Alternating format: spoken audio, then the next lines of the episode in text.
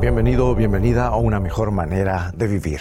Hoy hablaremos brevemente acerca de cómo crear el hábito de cultivar sentimientos sanos. Pero comencemos con el consejo divino. Pues Dios, según su bondadosa determinación, es quien hace nacer en ustedes los buenos deseos y quien los ayuda a llevarlos a cabo. Es increíble hasta qué medida el cuerpo pierde la salud cuando el corazón esconde algún mal sentimiento. Una mujer confesó, viví con mi yerno durante cinco años en una gran tensión y al fin él tenía úlcera de estómago y yo artritis. Luego nos separamos y hoy los dos nos encontramos bien de salud. Se cuenta el caso de un banquero que cada vez que hablaba eh, un enemigo suyo en las reuniones del directorio, se levantaba disgustado y abandonaba el recinto. Años después, este amargado empresario se quitó la vida. El que no había aprendido a vivir, él no había aprendido a vivir con los demás. Y el que no aprende a vivir con los demás tampoco sabe vivir consigo mismo. Porque el odio, la ira y el resentimiento están matando cada día a multitud de personas. Personas que podrían gozar tranquilamente de la vida si tan solo supieran despojarse de sus malos sentimientos.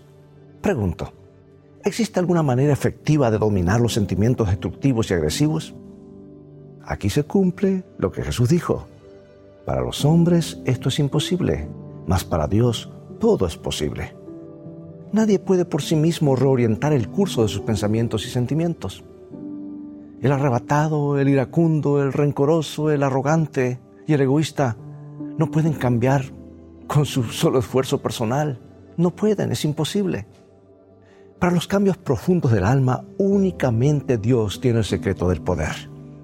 Y cuando le rendimos a Él nuestra vida, entonces, según su bondadosa determinación, es quien hace nacer en nosotros los buenos deseos y quien los ayuda a llevarlos a cabo.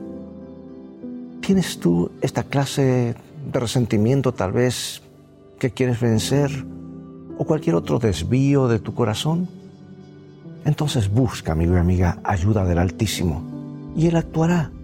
Como lo dice el versículo de hoy, pues Dios, según su bondadosa determinación, es quien hace nacer en ustedes los buenos deseos y quien los ayuda a llevarlos a cabo.